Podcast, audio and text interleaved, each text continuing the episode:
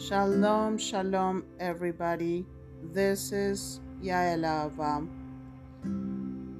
I am a strong woman, sensitive woman, very sensitive but very strong, and resilient in the face of life's adversities.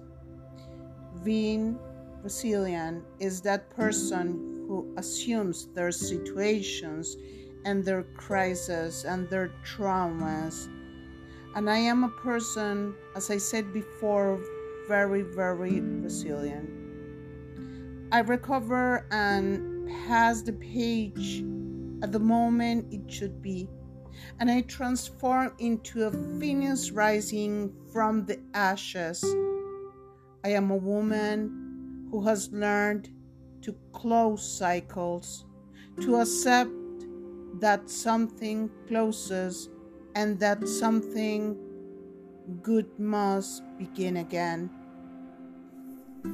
That's why the faith, the amuna and bitachon, but not only the faith in God, the faith in myself, in oneself, when I feel hurt or hurt in a situation, I accept that there they are lessons and situations of life and that they are for learning and I accept to flow with that change that I must get rid of that cycle that is closing in a form of gratitude, forgiveness, of love and strength with myself and with the others.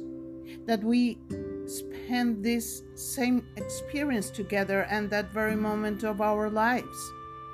And when I leave and close the cycle or the page and I live the present, if I have to cry, I allowed me to cry. I allowed it to cry. If I have to feel pain, I allow me I allowed it, but I do not allow myself to be, to feel poor, to be poor in any situation. I do not allow myself to fall apart because from every difficult moment in my life, I get a good lesson and I try to smile and live again and life is must go on. In adversity and moments of crisis, I avoid anything that puts me, my emotion, to sleep. Do not drink, I do not drink alcohol, I do not take drugs or even a pill for depression or anguish because my body and my mind do not need to sleep emotions in the face of crisis, pain, and adversity through the breathing of the connection with nature, with my friends, with my family, and with God.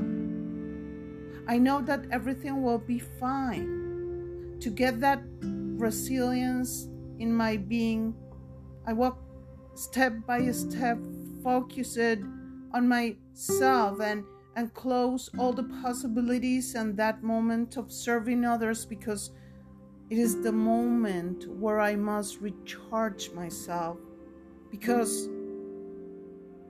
I am positive and and I have beautiful and positive things and I must forgive myself and heal myself and love myself and tell me everything will be fine.